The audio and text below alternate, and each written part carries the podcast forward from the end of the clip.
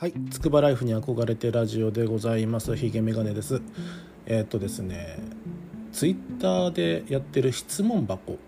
ていうのがそんなサービスがありましてあの匿名で皆さんから質問がいただけるっていうやつなんですけどさっきたまたま連チャンでバーッと質問が来てわあすげえ来たなと思って全部回答書いてたんですけどあこれもしかしたらポッドキャストで あの使えばポッドキャストネタに困らないのではと思ったんでちょっとあの一回テキストで回答しちゃったんですけど今日いただいた分を取ってみようかななんて思ってます。はい、えー、今日いただいたまず1つ目がですねえー、専門学校の非常勤講師何コマか講師としてオファーを受けることはできますか？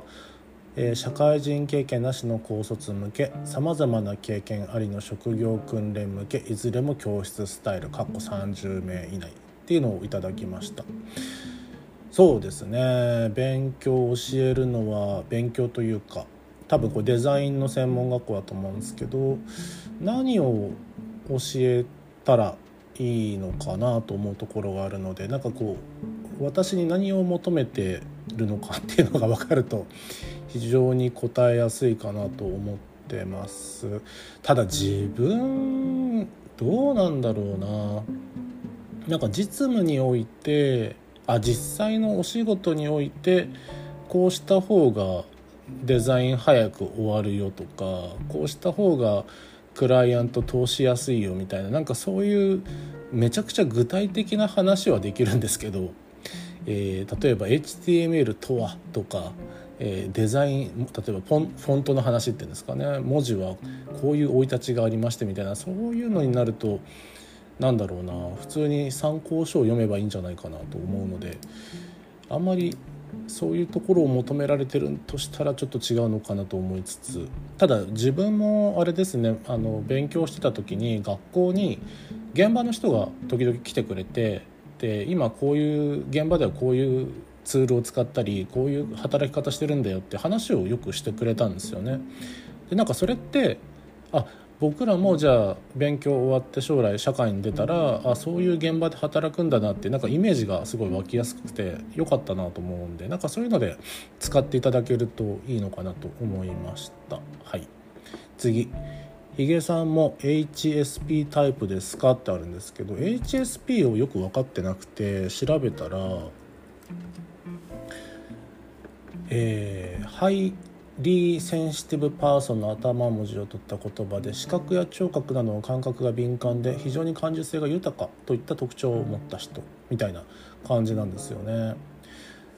うんどうなんだろう。自分ではよくわからないんですけど、まあ、例えばそのネットとかで調べると HSP の方はこんな特徴があるよっていうのがあって例えば内向的だったり静かさを好むとか衝動的ではないとか危険好まず。いやでもこれ普通にみんな、まあ、内向的外向的は違いあるかもしれないですけど衝動的な人ってそんなにいないと思うし危険を好むああでもいるのかな。あえて危険な方向に行くって人いるのかな。なのでちょっと自分じゃ分かんないなと思いましたね。なんかもちろん当たってるところはあるんですよね。例えば大勢が苦手。大勢が苦手っつっても関係値によるんですけどね。例えば僕あの並んでまでラーメン食べたくないんですよね。あのなぜかというとその並ぶ労力が嫌だってだけなんですけどそういうのってあ関係あんのかな？並んでても食べたいって思うのかな？まあでもそういう人いるか。あと心配性って言われたら心配性ですね。なんかずっと A 型だからっていうので片付けてたんですけどもしかしたらそういうなんだろう性質を持ってるのかもしれないですね。うん。はい次。えーと、職場での職場で人間関係の揉め事が起きた場合どう対応しますか？1その場で仲裁に入る。2スルーする。まあこれもテキストで返答した通りなんですけどまずなんかその当事者2人ないし複数名いたとしてもみんなの話を聞いて仲裁に入れそうだったら入るかな。どちらかといったら入るタイプですね。ただなんかもう自分なんかじゃどうにもならないぞって思ったらもうスルースルーというかちょっとこう距離を置いて